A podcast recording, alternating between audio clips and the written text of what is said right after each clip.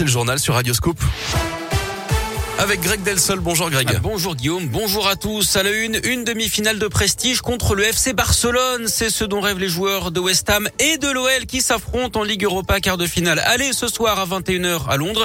Une confrontation inédite et indécise, Philippe Lapierre. Oui, c'est la première fois que ces deux équipes se rencontrent. Deux équipes qui semblent proches et qui se méfient l'une de l'autre, comme le reconnaît le milieu de terrain lyonnais Oussem Aouar. Ils sont habitués à, à mettre et à avoir beaucoup d'intensité. Euh, on sait que c'est l'un des, l'un des plus grands championnats, donc forcément euh, une équipe préparée au, match européen. Donc euh, on va essayer de euh, voilà, de les contrer comme on sait le faire en, en essayant de jouer au football et puis euh, et aussi répondre au niveau intensité. West Ham, cinquième du championnat anglais, pourrait presque prendre de haut l'OL puisque les Lyonnais ne sont que neuvième de Ligue 1, mais ce n'est pas le cas. L'entraîneur des Hammers, David Moyes.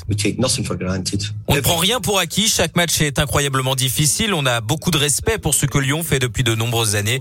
Tout le monde reconnaît que c'est une équipe de niveau Ligue des Champions plus que de Ligue Europa. Il n'y a pas si longtemps que ça, ils ont éliminé la Juventus. Ils sont compétitifs face aux plus grandes équipes.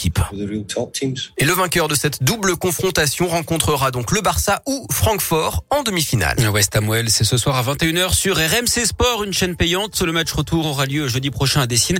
Ce soir, l'OL est privé de Cacré, Diomandé et Cherki blessés. En revanche, Karl Toko et Combier est bien là, finalement rétabli du Covid. Le meilleur buteur lyonnais dans cette Ligue Europa a rejoint ses coéquipiers hier dans la soirée. Dans l'actu également l'ouverture ce jeudi de la campagne de déclaration de l'impôt sur le revenu, déclaration obligatoire même si depuis le 1er janvier 2019 l'impôt sur le revenu est prélevé à la source. Dans le Rhône, vous avez jusqu'au 8 juin pour clôturer votre déclaration le 24 mai dans l'Isère, le 31 mai le 24 mai dans l'Ain pardon et le 31 mai en Isère. Une scène de violence hier à Tarare dans les monts du Lyonnais. Un automobiliste s'est déchaîné sur une autre voiture qui roulait derrière lui à coups de batte de baseball à avenue Édouard Herriot d'après le progrès. Il aurait brusquement pilé avant de s'en prendre au pare-brise et au rétroviseur de l'autre voiture sous les yeux de plusieurs passants. Le suspect a ensuite pris la fuite sur la nationale 7. Il est actuellement recherché. L'homme présent dans la voiture attaquée a été légèrement blessé par des éclats de verre. Une altercation entre voisins qui dégénère à Grigny près de Givor hier en fin de journée d'après le progrès. Deux pères de famille en sont venus aux mains. Des coups violents ont été échangés dans une résidence sociale. Une troisième personne serait alors intervenue et aurait tiré avec une arme à feu. Deux individus ont été placés en garde à vue. L'auteur des tirs est l'un des deux hommes qui s'étaient battus. L'autre a été légèrement blessé par les coups.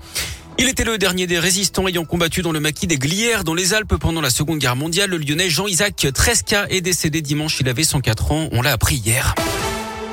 On reparle de foot. Plus rien n'arrête Karim Benzema, l'attaquant lyonnais de l'équipe de France, a inscrit un triplé hier en quart de finale aller de la Ligue des Champions contre Chelsea. Victoire 3 du Real Madrid en Angleterre. Et puis un mot de basket. On joue ce soir en Euroleague. L'Asvel affronte l'Olympia à Milan. Coup d'envoi de la rencontre à 21h. Rencontre qui se joue évidemment à l'Astrobal.